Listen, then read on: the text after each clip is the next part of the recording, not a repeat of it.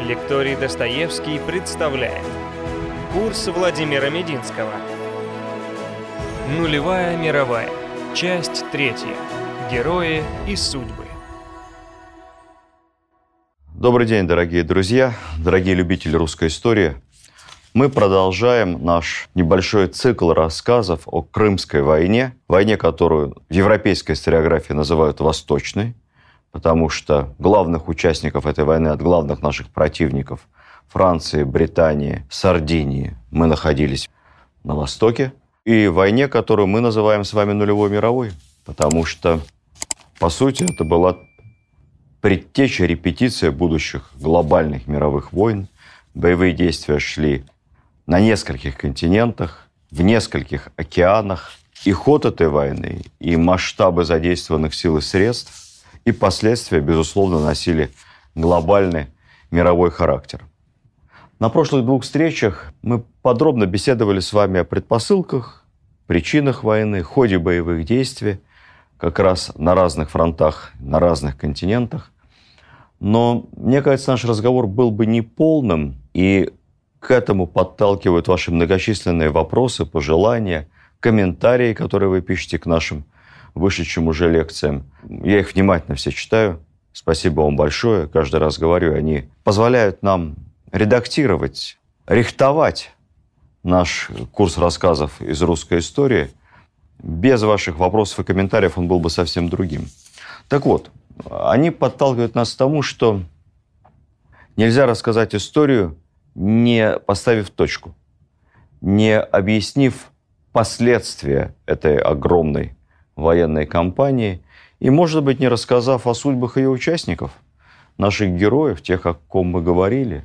знаете, это как в хорошем историческом кино, особенно когда кино основано на реальных событиях, и там фигурируют реальные исторические персонажи.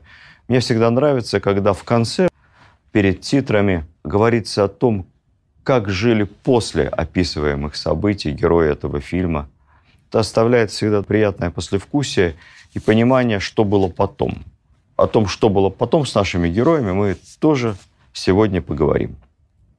Итак, на чем мы остановились во время нашей предыдущей встречи? Парижский мирный договор заключается мир между всеми странами-участниками. С нашей стороны нашу делегацию возглавляет замечательный дипломат, руководитель третьего отделения Алексей Орлов, умудренный опытом политик, 70-летний постоянно чаевничает с глазу на глаз с Наполеоном III и убеждает в том, что не в национальных интересах Франции чрезмерное усиление, будь то Британии или Австрии, что Россия, в какой бы сложной ситуации в данную секунду, в каких бы отношениях она с Францией не находилась, есть стратегический партнер. И для мира на континенте необходим баланс сил. Поэтому условия Парижского мирного договора – марта 1856 года можно назвать нулевым вариантом. Как писали потом газеты в Париже, ознакомившись с текстом, основными условиями подписанных соглашений, мы никак не можем понять, а кто же здесь проигравшая сторона. И действительно, фактически Россия не выглядела как проигравшая сторона. Основные позиции были следующие. Первое. Обмен территориями. Россия возвращала занятые территории в Турции, в том числе крепость Карс, англо-французы возвращали нам Севастополь и занятые территории в Крыму. Второе. Демилитаризация Черного моря. Это означало, что и России, и Турции, ну, как якобы главным противоборствующим сторонам, предписывалось ликвидировать на Черном море военный флот. Для нас это было обидно но не столь болезненно, потому что к этому моменту, собственно, Черноморского флота у нас уже и не было, оставались только последние корабли. Все остальное, как я вам рассказывал, уже было либо затоплено, либо погибло в боях. Турция же просто вывела свой Черноморский флот через Босфор и Дарданеллы в Средиземное море, и формально Черное море целиком было демилитаризировано. Ну и, наконец, мы потеряли ничтожную территорию, маленький кусочек Бессарабии, и то отдали его не Турции, отдали его княжеству Молдавия. Ну, сравним с тем, что хотели англичане и австрийцы изначально, э, чтобы Россия лишилась Кавказа, Крыма, части Новороссии, всей Бессарабии, чтобы были уничтожены все военные крепости на побережье Черного моря, плюс к этому Николаев, Херсон, Бердянск, Мариуполь. Но все эти позиции России тогда удалось удержать.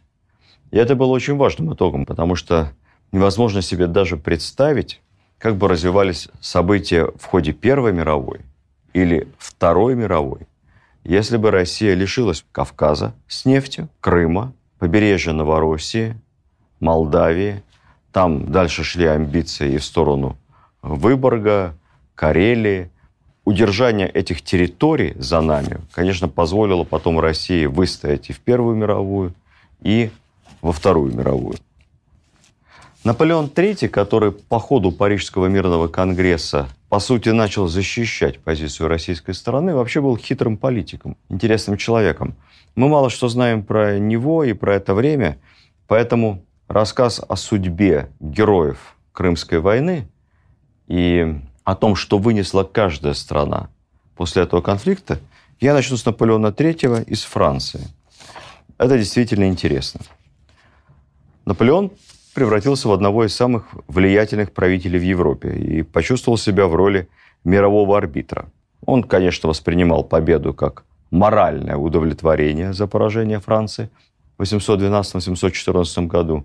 Почему я говорю моральное? Потому что Россия никакой контрибуции не платила. Этого требовали горячие головы в Европе, но нам удалось благодаря твердой позиции этого избежать. Торжествует во Франции пышный имперский архитектурный стиль, так называемый Второй ампир. Именно тогда Париж приобретает современный вид, но я имею в виду, конечно, центр Парижа.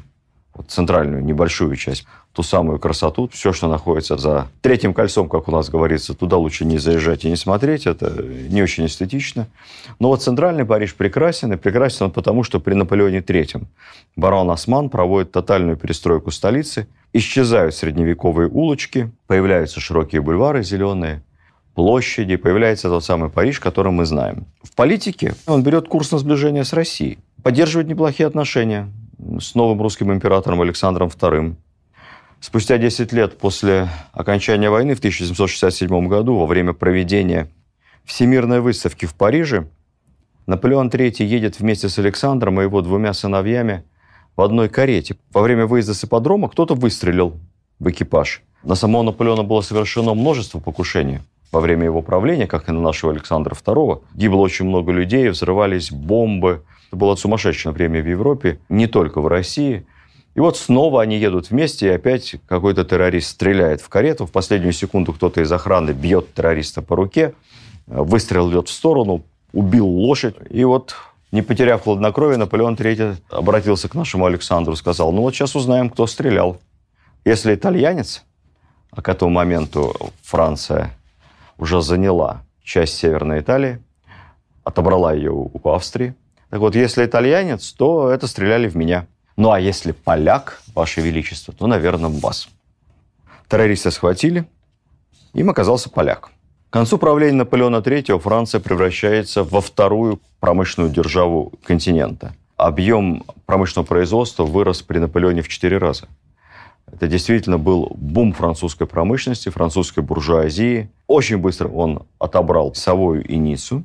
Началось быстрое экстенсивное расширение французской империи – Сначала они вместе с Англией в колониальной абсолютно войне побеждают Китай. Это так называемая Вторая опиумная война. Англичане хотели денег, требовали свободы торговли, в том числе и свободу поставки наркотиков на территорию Китая. Китай выплатил огромную контрибуцию, потерял часть территории, которая стала зоной свободной, неконтролируемой торговли. Франция никаких территорий у Китая отбирать не стала, но начала с этого момента интенсивную экспансию во Вьетнам, Камбоджу, Лаос. Французский Индокитай появляется уже тогда.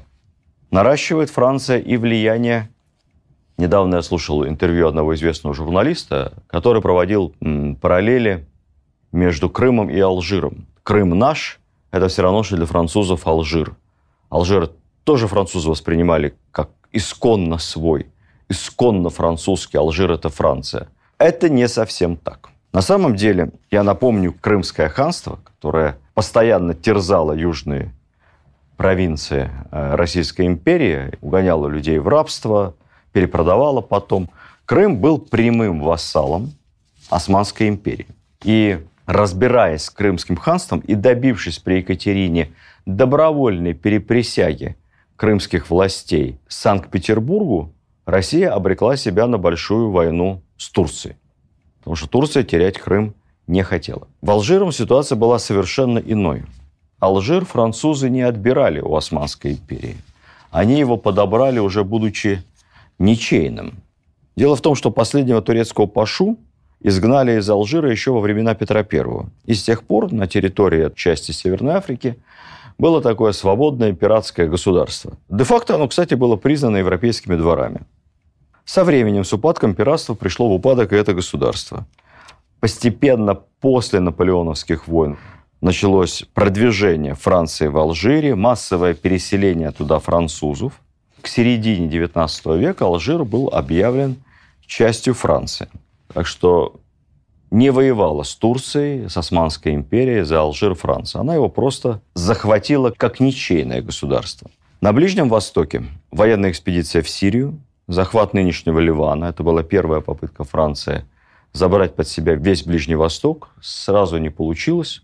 Забрали потом окончательно как подмандатная территория уже после Первой мировой войны. Открытый в 1869 году Суэцкий канал был также построен при преобладающем французском участии. Франция контролировала эту важнейшую торговую судоходную артерию, соединяющую Европу, Средиземное море с Индийским океаном. Все у Наполеона получалось. Империя росла как на дрожжах. Шло интенсивное освоение колоний новых в Африке. Если мы посмотрим, например, на карту Африки конца XIX века, то мы увидим, что вся ее верхняя часть, центральная, традиционно французского лилово-сиреневого цвета, часть Африки темно-зеленая, начиная с Египта, это английская Африка, Египет, Южная Африка, часть Африки небольшая станет германской, бельгийской, португальской. Африка разобрана целиком на колонии ведущими европейскими державами, ну и оттуда выкачивается все, что можно выкачать. Я упомянул Австрию, которая вскоре после Крымской войны потеряла свои владения в Италии. Австрия повела себя предательски по отношению к Николаю Первому. И это невероятная неблагодарность и государственная, и личная император вышла ему боком. Он стал объектом всеобщего презрения. Предатели никто не ценит и никто не любит. От него отвернулись все – он-то рассчитывал, не вступая в войну напрямую против России, поживиться и получить молдавские княжества. Ничего не вышло. Войска туда ему пришлось вывести. На территории образовавшихся, а потом объединившихся вместе Молдавии и Валахии вскоре образуется новое государство. Это тоже последствия Крымской войны. Румыния. А Австрия будет тут же издевательски унижена своим союзником Франции, которая отберет у нее часть территории и поспособствует созданию большого независимого итальянского государства. В газетах писали, что Австрия выглядит на переговорах в Париже как выжатый лимон, из которого Англия и Франция выжили все соки для своего five o'clock английского чая. И потом эту тухлую кожуру ненужную выбросили.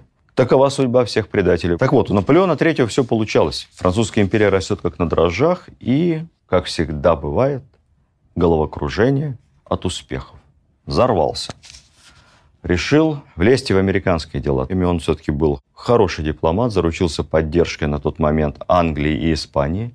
Вместе с союзниками Франция вторгается в Мексику. Формальный повод – постановление Конгресса Мексики о временном прекращение обслуживания иностранных долгов. Просто обалдеть какой повод. Вы знаете, вот меня всегда поражает в мировой политике немыслимые, продолжающиеся на протяжении всей истории двойные стандарты. Иван IV начал Ливонскую войну, Иван Грозный, имея вот такой вот повод. На протяжении, ну, помимо реальных причин, очень хотелось подмять под себя ослабевшее Ливонское государство и получить нормальный выход к Балтийскому морю, хорошие гавани, порты, но был и вот такой повод, потому что Ливонский орден был очень много денег должен Москве. И на протяжении, по-моему, лет 100, если не 150, вообще ничего не платил. Это была стародавняя, по-моему, Юрьевская дань, еще с каких-то времен, чуть не Александра Невского. Поэтому вот такой повод. в европейской историографии Иван Грозный кто? Ужасный, террибль, агрессор, напал на несчастных ливонцев, немцев, то бишь в Прибалтике. А вот когда Франция, Англия и Испания через океан атакуют Мексику под предлогом временной задержки обслуживания иностранных долгов, это в порядке вещей. Это так, так и должно быть. Ну, правда, война это не очень задалась. Вскоре англичане и испанцы тихо свинтили, ретировались. Но Наполеон III уперся, поставлял туда все новые и новые резервы, части воинской артиллерии, в конце концов занял Мехико. Идея, конечно, была не оккупировать Мексику, превратив ее во французскую провинцию. Это было бы уже слишком. Мексика огромная страна. Сделать из Мексики такую полузависимую, полувассальную, но самостоятельную державу под громким названием Мексиканская империя. В качестве императора был выбран молодой симпатичный юноша, как уже не юноша, уже лет за 30 ему, младший брат того самого Франца Иосифа, императора австрийского, Максимилиан, и был провозглашен с подачи Наполеона III императором мексиканским. Если бы Максимилиан чуть лучше знал историю, он бы, наверное, какой-то выбрал бы себе другой царский титул, не император, потому что предыдущий император Мексики несколько десятилетий до этого был расстрелян, а если посмотрим совсем глубь веков, то император Монтесумо был испанцами повешен. Но Максимилиан австрийский стал мексиканским императором. Кстати, был неплохим человеком, весьма благородным. Герой фильма «Унесенный ветром». Благородный, порядочный плантатор. Кстати сказать, Максимилиан активно симпатизирует и даже поддерживает конфедератов. Конечно, после поражения Юга североамериканские штаты это Максимилиану не забыли и начали, в свою очередь, активно поддерживать мексиканскую оппозицию. Бесконечная афганского образца гражданская война. Держится Максимилиан исключительно на небольших верных ему частях и французской поддержки. А после того, как французский экспедиционный корпус в конце концов эвакуировался, участь Максимилиана была решена. Собственно, небольшая армия его не спасла. Он был повстанцами взят в плен и вместе с небольшой группой остававшихся верными ему генералов по старинной мексиканской традиции император Максимилиан был расстрелян по приговору военного суда. Несмотря на все протесты мировой общественности, письма писателей, художников, в общем, все были этим возмущены. Все-таки на дворе вторая половина XIX века, а он как-никак император, родной брат австрийского императора. Но это не помогло. Кстати, кто любит живопись, французских импрессионистов, посмотрите в интернете работы знаменитого Эдуарда Мане. У него есть целая серия ярких картин, посвященных как раз мексиканским событиям той поры и расстрелу мексиканского императора. После этого у Наполеона III все не заладилось. Дальше была крайне неудачная война с Пруссией, известная франко-прусская война, Парижская коммуна, свержение монархии. Наполеон III был не робкого десятка, хотя ему уже было за 60. Он лично прибыл на передовую в Седане и попал в плен после разгрома французской армии. Когда император в плену, войну продолжать очень тяжело. Франция признала унизительное поражение, потеряла Эльзас и Лотарингию. Германия, в свою очередь, объединила окончательно все германские земли, княжества, существенную часть Австрии, начала сама интенсивную колониальную политику. Именно тогда появилась германская Намибия в Африке, германский Камерун, часть германской Танзании. Наполеон оказался сначала в плену, потом отпустили в Англию, потом в Лондоне в эмиграции, долго болел. Мы сделали несколько операций, во время одной из которых он и скончался. У Бонапарта был один единственный сын, Родился он уже когда Наполеон стал императором Франции. По французской традиции роды проходили, как вы понимаете, публично. Присутствие не только акушеров. Это, это поразительная европейская традиция, она меня вся шокирует. Вот эта вот публичная брачная ночь при многих европейских дворах, первая, и публичные роды наследника. Ну вот родился, симпатичный парень был, невысокого роста, храбрый. Все звали его маленький принц. Он жил в Англии. Записался в британскую армию лейтенантом, добровольцем. Поехал в Африку. Англия вела активные колониальные войны с королевством зулусов, любителей исторического кино. Посмотрите английские фильмы, и старые, добротные, годов 60-х, 70-х. Зулусы рассвет зулусов, там целая серия. Британцы любят из ничтожных по нашим меркам, по масштабам воинских стычек делать легендарные, масштабные, духоподъемные кинополотна. Вот в одной из стычек с зулусами последний из бонапартов упал с лошади, порвалась подпруга. Говорят, это была очень дешевая, подгнившая, что-то там лопнуло. Он упал, лошадь потащила всадника, зулусы за ним погнались. В общем, потом на трупе нашли 18 дырок от зулузских копий. Мне это все напоминает гениальный перевод Маршака старинной английской баллады, помните? Не было гвоздя, подкова пропала, не было подковы. Лошадь захромала. Лошадь захромала. Командир убит. Конница разбита. Армия бежит. Враг вступает в город, пленных не щадя.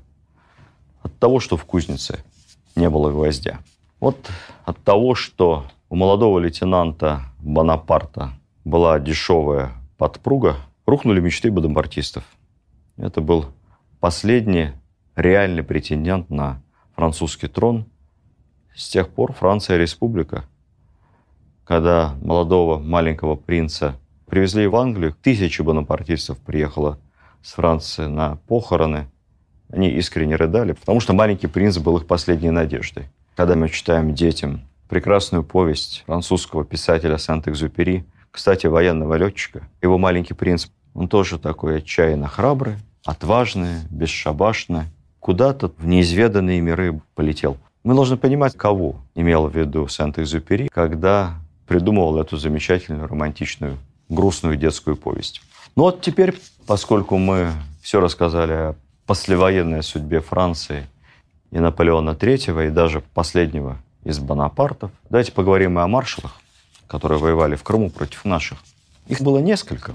Наиболее известны два. Первым я упоминал по ходу нашего рассказа маршал Сен-Арно, тот самый невероятной судьбы персонаж, изгнанный когда-то из армии чуть ли не за воровство и дезертирство, подрабатывавший актером, учителем фехтования – ну, в конце концов, ставший военным министром Франции уже при Наполеоне III, он начинал крымскую кампанию, но он болел холерой и скончался в самом начале кампании. А вот завершал ее другой маршал, известный, маршал Пелесье. Этот вояка был очень твердого характера.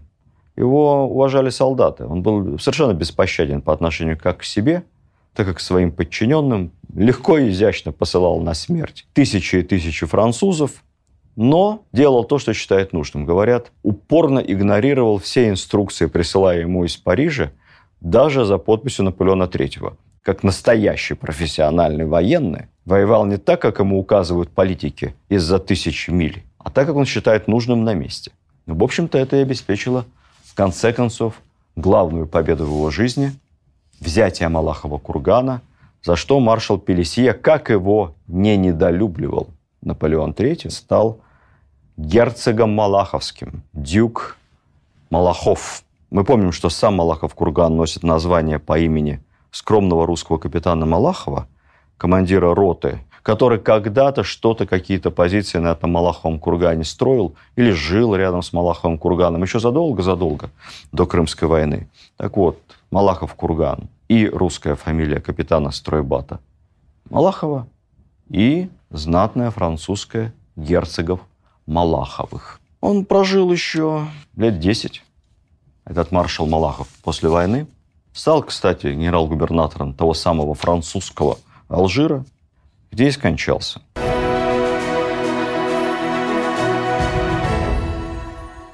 Какие последствия имела Крымская война для других стран-участников, либо свидетельниц активных этих событий? Ну, про Австрию я вам сказал, и больше возвращаться к этой нехорошей в том моменте стране мы не будем. Пруссия, военные действия так и не ввязалась, ни на нашей стороне, ни на стороне англичан и французов, как те не давили. Сэкономленные силы и средства направила впоследствии на объединение всех германских земель. И в конце концов Германию объединила, создав Германскую империю. Так что не участвовавшая в войне Пруссия сильно выиграла. Выиграли и Соединенные Штаты, которые тоже не участвовали, смотрели из океана. А потом, когда России показалось, что она не сможет защитить Аляску в случае чего, скажем откровенно, безвозмездно, то есть даром. За 7, по-моему, миллионов 200 тысяч долларов приобрела Аляску. Эти деньги не потерялись, не утонули нигде по дороге. Нет, они были, как бы сейчас сказали, эффективно проинвестированы в строительство Московской Рязанской железной дороги. Причем, я думаю, на всю дорогу их не хватило, только на какую-то часть. Понимаете, что дорога многократно с той поры уже модернизирована. Есть Аляска, одна из самых богатых, нефтеносных, золотоносных частей Соединенных Штатов Америки. Турция сделала из войны правильные выводы. Она провела, так же, как и мы, реформы, и это позволило Турции, в общем-то, протянуть еще 50 лет до конца Первой мировой. Швеция. Швеция очень хотела ввязаться в войну. У нее аж зудило. Это была очередная 39-я попытка Швеции отомстить еще за поражение от Петра I, отомстить за Полтаву. Но 39-я попытка не состоялась, потому что Швеция так и не решилась напасть на Петербург с севера. Зато она почему-то по ходу Крымской войны строила вдоль всей шведско-финской, ну, а правильно сказать, шведско-российской границы укрепление и стену специально, опасаясь, видимо, русской интервенции. Но вообще строительство стен на границе – это теперь национальная такая скандинаво-прибалтийская забава. Да еще и поляки в это вписались. Эстонцы храбрые, латыши, литовцы. Все эти жертвы американских фантазийных сериалов любят тратить деньги на стены, не понимая, что в истории никогда ни одна стена никого ни от чего не спасала. Румыния. Появление независимой Румынии – это прямое следствие Крымской войны. Ну и Англия. Самое главное, как обычно, из всех участников активных боевых действий Англия понесла самые маленькие потери. По разным оценкам 25, 30, 35 тысяч человек. Это не 200 тысяч примерно наших потерь российских на всех фронтах вместе взятых. Это не за 100 французских, это не несчитанные никем турецкие. Даже эти 20-30 тысяч принудили англичан провести целую серию больших военных реформ. Она вообще стала главным выгодоприобретателем по итогам Крымской войны. Именно тогда Англия и стала фабрикой мира, главным товаропроизводителем, как Китай сегодня. Кстати, на пятки англичанам наступала Германия. Германия конкурировала с Англией ценами, то есть демпинговала. Сложно себе это представить. Два главных товарных производителя, конкурирующих ценами, Англия и Германия. Несмотря на то, что в отношении России англичанам тогда достичь успеха не удалось, как империя, где никогда не заходит солнце, Великобритания после Крымской войны не имела себе равных. Спустя два года всего лишь после подавления Сипаев, помните то самое восстание Сипаев, на стороне которых, кто читал Жюля Верна, воевал будущий капитан Немо, вот после подавления этого восстания Англия окончательно формально присоединяет Индию. Британская Индия возглавляемая вице-королем. Это огромная территория, огромная. Она включает всю современную Индию, современный Пакистан, Бангладеш и Бирму, большую ее часть. Вот эта вся громадная территория называется Британской Индией и входит в состав Британской империи.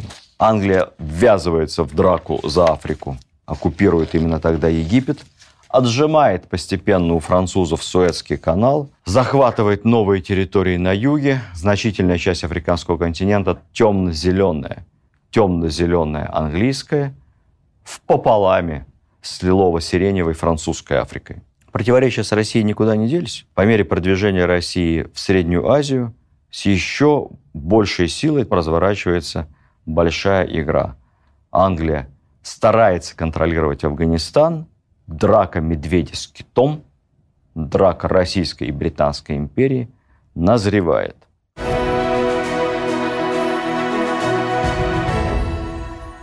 Англия щит своих героев, героев Крымской войны. В 1856 году королева Виктория учреждает высшую воинскую награду за доблесть на поле боя Виктория Кросс, крест Виктории и Первая партия этих крестов отливается из русских пушек, захваченных в Севастополе. 100 человек по итогам Крымской войны награждается лично королевой Виктории за храбрость. Это, между прочим, И по сей день 10% от всех награжденных крестом за всю историю Великобритании. То, что происходило тогда, они считали не без основания, я думаю, высшим проявлением воинской доблести. Об англичанах как людях, о наших героях, о ком мы говорили. Маршал Раглан, фельдмаршал, с ноября 1854 года. Он умирает под Севастополем от холеры и депрессии, потому что у него ничего не получалось тогда. Останки его перевозятся в Англию и захоронены в фамильном склепе поместье Бэдминтон. А, Бадминтон – это тоже оттуда, от Раглана, не только плащ. Именно там, в поместье Бэдминтон, была построена первая правильная площадка для игры с валанчиком. В честь Раглана названы улицы, площади и даже город в Новой Зеландии. Наш старый знакомец лорд Кардиган, тот самый, который не только жакет, но и который командовал атакой легкой кавалерии. Сославшись на плохое самочувствие, в конце 1954 года он возвращается на собственной яхте в Англию. Ну, там его, понятно, встречают как героя. Он ходит по всем приемам, рассказывает о доблести своих кавалеристов, э, хвастается своими подвигами. Кстати, опять же, говоря о старом добром английском кино – я недавно пересмотрел, так и называется «Атака легкой кавалерии». Посмотрите. Очень характерный образ лорда Кардигана. В общем, врал он как Мюнхгаузен. Врал на порполую. У него сложилась со временем такая очень сомнительная репутация, но зато это способствовало популярности его стиля одежды, его вот этого жакета кардигана. Он выходит в отставку, время проводит как полагается английскому аристократу, скачки, охота, стрельба по фазанам. Ну а дальше, как у Наполеона, того, Наполеона Старшего, как он говорил, от великого до смешного один шаг, и уцелевший в самоубийственной атаке на русские позиции своей легкой бригады лорд Кардиган погибнет, упав на скачках с лошади и сломав себе шею. Я не поленился, посмотрел – Живы ли потомки лорда Кардигана? Существует ли титул? Да. Есть наследник. Прямой. Маркиз Элсбери Дэвид Бранднелл Брюс, граф Кардиган, сын восьмого маркиза Элсбери. Язык сломаешь с этими аристократами. Это 31-й наследственный смотритель Савернейкского леса, единственного частного леса в Англии – и владелец соответствующего поместья Савернейк, которое никогда не продавалось в другие руки на протяжении последней тысячи лет. Считается, что дела вот этого вот с непроизносимым длинным титулом последнего лорда Кардигана финансовые не так хороши. Он даже регистрировался на бирже труда и обучался профессии водителя грузовика. Ну, я думаю, что, знаете, по чесноку, как говорится, все это пиар. Все там не так плохо – Поместье в итоге не продал, шофером не работает, все у них наладилось. Дети у него, кстати, есть. Титул не пропадет. Во время Ялтинской конференции, знаменитой 1945 года, когда уже все разъехались, Черчилль остался на пару дней вместе со своей дочерью. И он поехал в Севастополь посмотреть ту самую долину смерти, где шла атака легкой кавалерии. Побывал на Балаклаве, Дело в том, что Черчилль в молодости служил как раз в кавалерийском полку, который принимал участие в Крымской войне и в осаде Севастополя. И вот Черчилль так описал свои впечатления. Днем 13 февраля я побывал там вместе с начальниками штабов и русским адмиралом. Оглядывая местность, можно было себе представить ту ситуацию, с которой столкнулся лорд Раглан около 90 лет назад. Мы посетили его могилу утром и были поражены той заботливостью и вниманием, с которым за ней ухаживали русские. Мы вообще с заботой и вниманием ухаживаем за могилами всех военных, в том числе и наших противников. Такая уж у нас национальная слабость. Ну, правда, тут лорд Черчилль немного перепутал. Видимо, не очень хорошо знал эту историю. Он не понял, что там нет могилы Раглана. Раглан-то был похоронен в итоге в Англии, его останки перевезли туда. А там просто плита на кладбище с надписью «Здесь умер лорд Раглан, но не захоронен. Я так долго рассказывал про британских кавалеристов от Кардигана до Черчилля, что не могу вам не показать тут пару симпатичных предметов музейных, касающихся как раз нашей кавалерии. Вот эта вот сумочка замечательная, такая серебряная. Это сумочка для пороха. Я не буду ее открывать, ее можно так расстегнуть, открыть, все-таки музейная вещь. Туда порох засыпали и носили на перевязи.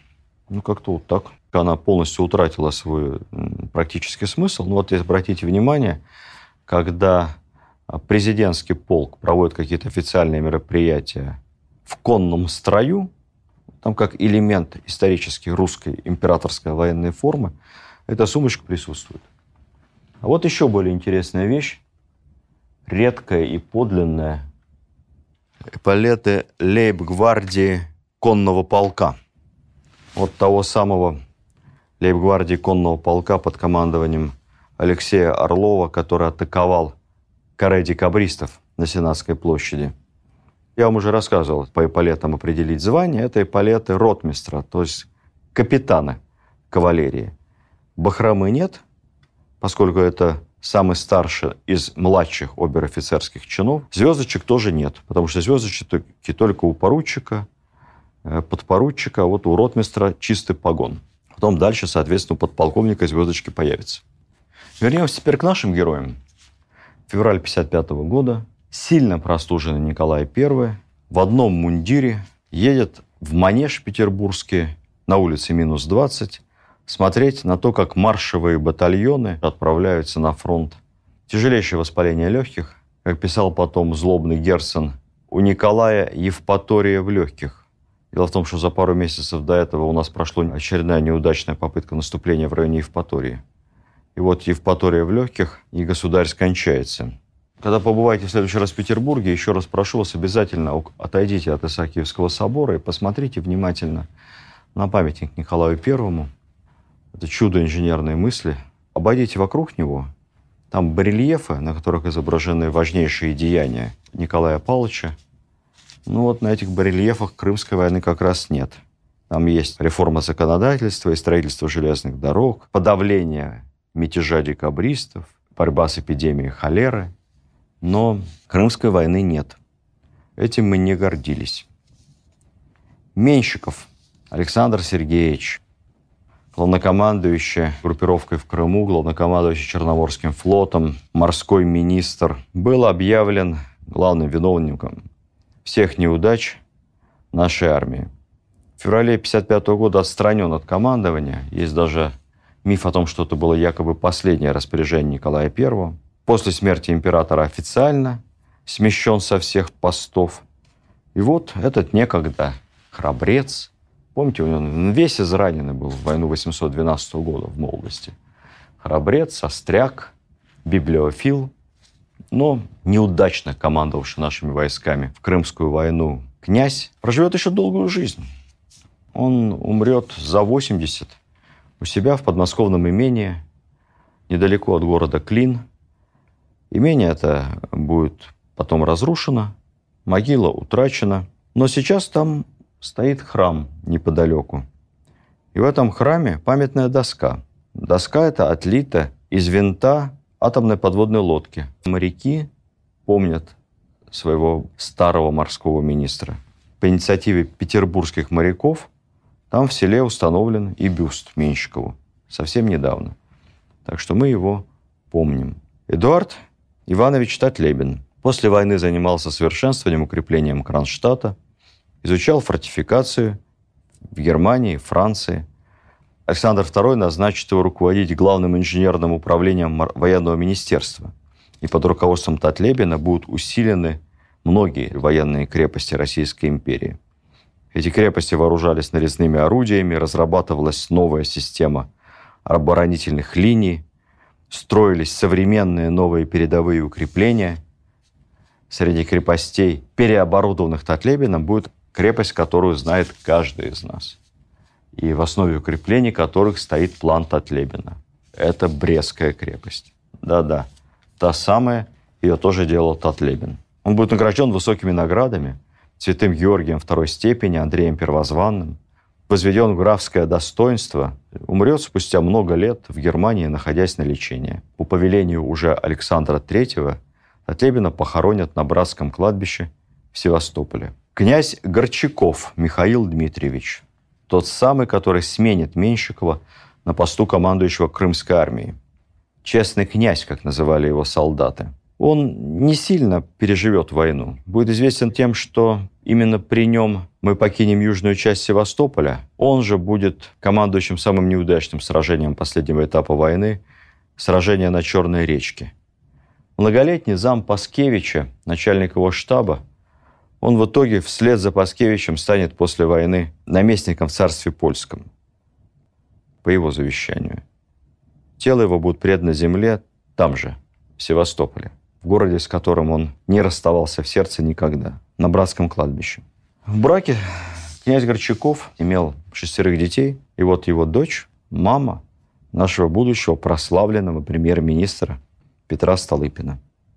Так что Петр Столыпин прямой внук князя Горчакова. Видимо, все-таки у князя были действительно хорошие, честные гены. Даша Севастопольская, первая сестра милосердия. За подвиги во время Севастопольской обороны награждена Николаем I золотой медалью за усердие. Это редкий случай, поскольку такой медалью награждались лишь те, кто до этого последовательно имели три серебряных медали. Но история с Дашей была исключительная, она получит золотую медаль сразу – а также 500 рублей, причем будет объявлено, что по выходу замуж ей будет пожаловано еще 1000 рублей серебром. Этот приказ был оглашен по всему Черноморскому флоту, ну и вот так Даша стала завидной невестой с хорошим приданным.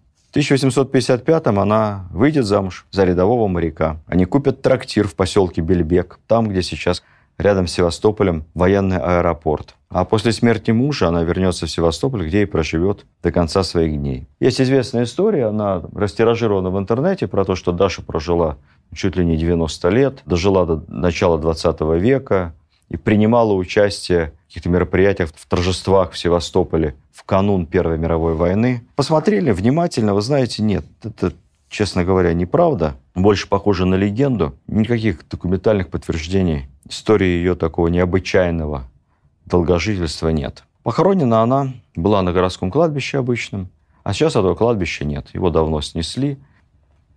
Такова жизнь. Главное, что мы помним Дашу Севастопольскую. Матрос-кошка, как мы помним, сразу после окончания Севастопольской кампании уехал в село, потому что месяц службы в Севастополе приравнивался к одному году службы по рекрутскому набору в любом другом месте. И таким образом эти полтора года крымской кампании позволили Кошке сразу стать свободным молодым человеком. Он получил хороший пансион, жил в достатке, был очень популярен.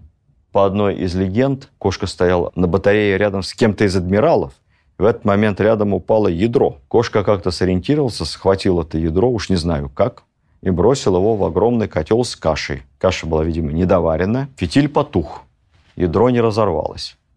Адмирал похвалил кошку за находчивость, что кошка ответил, спасибо, ваше высокопревосходительство.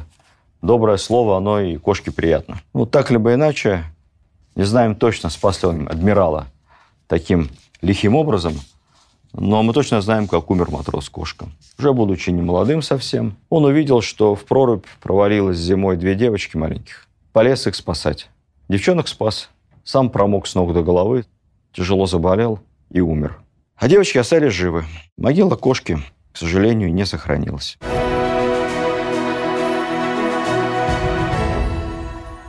Николай Иванович Пирогов. Добрый гений Севастопольской обороны. Вернулся после войны в Санкт-Петербург и на приеме Александра II сделал подробнейший доклад о проблеме в войсках, и не только о проблемах медицины, но и об отсталости в вооружениях, о недостатках снабжения. В общем, все сказал как есть. К этому моменту ему была назначена уже большая пожизненная персональная пенсия, сохранился размер ее 1849 рублей и 32 копейки в год. Это было более чем достаточно для спокойной жизни. Но он продолжал работать, преподавал, учил врачей. Как-то раз в Германии Пирогову рассказали о тяжелом ранении знаменитого итальянца Гарибальди. Гарибальди умирал Пирогов согласился его осмотреть. Никакого рентгена. И в результате нашел, представьте себе, у пациента прославленного итальянского освободителя незамеченную другими врачами пулю. Пулю извлекли, и вот, по всеобщему мнению, именно Пирогов тогда спас жизнь Карибальди. Потом Пирогов уединился в своем небольшом имении, недалеко от современной Винницы, где организовал бесплатную больницу для крестьян. К этому моменту он уже действительно тайный советник, это высокий генеральский чин, автор и разработчик всех технических так называемых наборов для врачей и аптечек. Как человек системный, Пирогов разработал те самые обязательные чемоданчики для врачей с набором инструментов, шприцов, приспособлений, которыми в империи снабжались все, начиная от фельдшера и земского врача до столичного хирурга.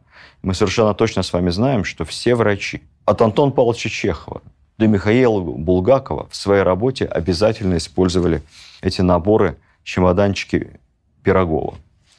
Поселившись в имении, он не только бесплатно лечил крестьян, он еще и заботился о здоровом образе жизни.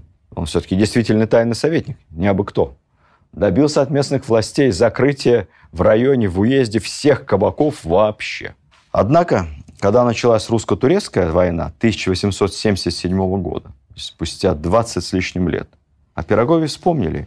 И несмотря на самый почтенный возраст, он отправился в Болгарию, он вновь организует лечение солдат, уход за ранеными, больными. Он проехал сотни километров на бричке, посещал русские военно-временные больницы, дивизионные лазареты, аптечные склады, везде вводил систему и снова и снова спасал сотни тысяч солдатских и офицерских жизней. Пирогов умрет у себя в имении, сам себе поставив неутешительный диагноз, ожидая смерти и дав распоряжение в научных целях забальзамировать свое тело. На это будет получено официальное согласие Священного Синода. Забальзамированное тело Пирогова будет полузахоронено ниже уровня земли, специальной усыпальницы, а вскоре над ней построят церковь. Это отнюдь не мавзолей Ленина. Нет. Все формальные церковно-православные требования к захоронению трупа будут соблюдены.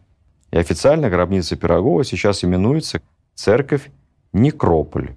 И после своей смерти Пирогов продолжает служить науке.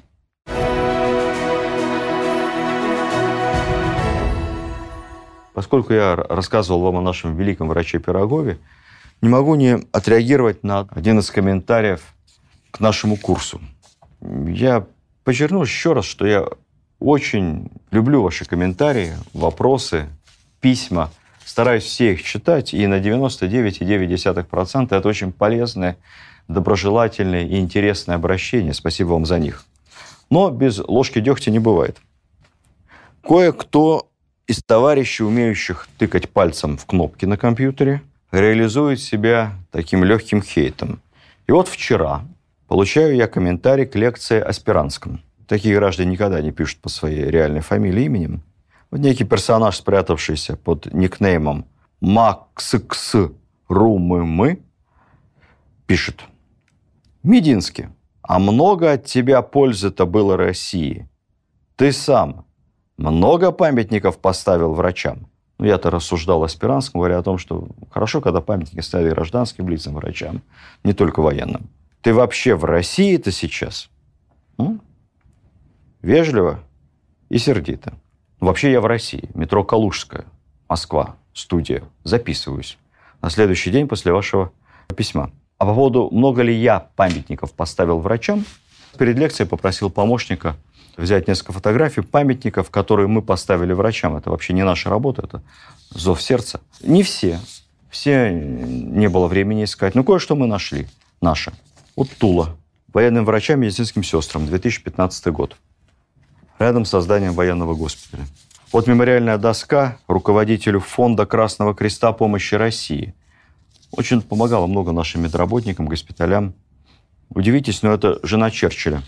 Клементина Черчилль, награждена орденом Трудового Красного Знамени. Хорошие были женщины тогда английские. Город Ростов-на-Дону. А вот Ставрополь, бюст сестре Милосердия Риме Ивановой времен Первой мировой. Рима Иванова награждена Георгиевским крестом за храбрость. Полный кавалер Ордена Славы уже советские. санинструктор Матрена Ноздрачева, Ставрополь. Город Химки. Здание бывшего военно-эвакуационного госпиталя. Памятник военным врачам, медсестрам. 2016 год. Военный врач, медсестра и, видимо, выписывается боец Красной Армии, и типичные двери в старых госпиталях. У нашей медицинской службы, в это невозможно поверить, в годы Великой Отечественной войны, были лучше показатели по возвращению раненых на фронт и в мирную жизнь, чем у немцев. Наши врачи, наша система была лучше, чем у них. Наверное, во многом поэтому мы и победили. А вот человек, которого сейчас знают все, потому что сейчас есть орден Святого Луки для врачей, кстати, равно как и медаль, по-моему, Пирогова, раскрученное после ковида имя. А тогда, это было где-то лет 10 назад, никто и не знал. Вот бюст святителю Луке, знаменитому хирургу войной Осенецкому, один в Московской области, на территории военного госпиталя, один в Тамбове. Еще несколько лет назад мы и третий поставили в одной московской больнице, но просто нет фотографии.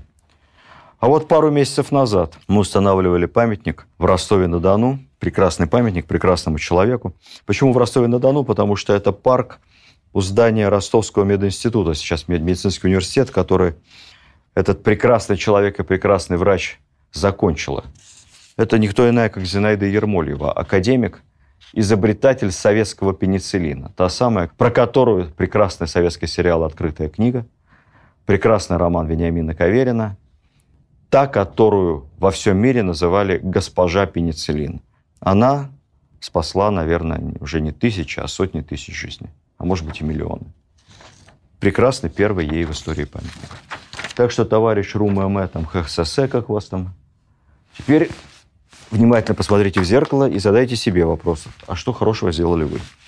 Возвращаемся э, к Севастопольской обороне.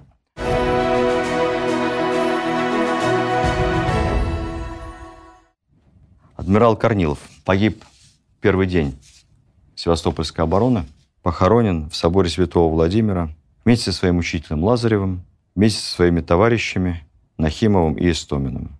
Его имя присвоена центральная набережная Севастополя. В Севастополе прекрасный памятник. Тут недавно, проезжая по Калужскому шоссе, около Фуд-Сити, я с удивлением увидел, что там тоже есть улица адмирала Корнилова. Да-да, того самого. Довольно странное, конечно, место для улицы, но то, что есть улица, это хорошо. Может быть, это будет повод проживающим там людям как-то обратить внимание, вспомнить, о каком Корнилове идет речь. Адмирал Истомин командовавший нашей первой линией обороны, шивший на Малаховом кургане, ему снесет голову ядром в марте 1855 года. Похоронят в соборе рядом с Лазаревым и Корниловым. У Истомина было четыре брата, и все четверо братьев служили на русском императорском флоте. Один утонул совсем молодым, еще будучи морским кадетом. Второй тоже до войны, во время кораблекрушения. А двум посчастливилось, они остались живы сделали на флоте блестящую карьеру. Стали тоже адмиралами. Так что из пятерых истоминых три адмирала. Еще об одном герое Севастопольской обороны мы тоже, наверное, не должны забывать. Этот молодой офицер выйдет в отставку сразу после окончания боевых действий. Он с тех пор всю жизнь будет ненавидеть войну. Создаст свою собственную околорелигиозную философскую систему – и станет, наверное, одним из самых знаменитых русских писателей и, безусловно, самым влиятельным, самым большим моральным авторитетом в России и Европе. Это Лев Николаевич Толстой, поручик артиллерии. Ну и, конечно, мемориалы. Мемориалов много. В России это Малахов курган, замечательно восстановленный, отреставрированный в последние годы федеральный памятник. Это Севастопольская панорама. Это бесчетное число памятников – героем Севастопольской обороны. Ну и, конечно, это рождение самой легенды города Севастополя, потому что Севастополь, город русских моряков, он родился именно там и тогда, на курганных батареях. В Лондоне это мемориал Крым в центре города. Говорят, восемь, по-моему. Улиц Альма. Это улицы Инкерман, Балаклава, Раглан, рассыпанные по всей британской топонимике. Ну и Париж – набережная Альма, одноименный мост, туннель, где, кстати, разбилась принцесса Диана, бульвар Севастополь и бесчетные Малахов и Балаклава кафе. Вы, наверное, ждете от меня какой-нибудь грустной сентенции на тему «Были люди в наше время», не то что нынешнее племя, богатыри не вы. Я с вами не соглашусь. Всем всегда казалось, что второй оборона Севастополя такой же отчаянной, такой же бесстрашной быть не может. А прошло несколько десятилетий, и Севастополь показал фашистской Германии, что ничего не изменилось. И вторая оборона была, ну, наверное, еще более героическая, чем первая. Это говорит о том, что времена меняются, люди остаются те же самые. Поэтому, если надо, если прижмет, то будет и третья оборона Севастополя, и четвертая. И стоять Севастополь будет вечно, только если мы сами вдруг от него не отречемся. Не отречемся от завета Николая I, помните? Там, где единожды поднят русский флаг, там он спускаться не должен. Давайте эти слова Николая Павловича запомним навсегда, потому что самое главное в истории – это помнить. А в этом, собственно, и есть главный завет нашей русской истории. Спасибо вам за внимание и до следующих встреч. Видеоверсию данного подкаста смотрите на сайте достоверно.ру.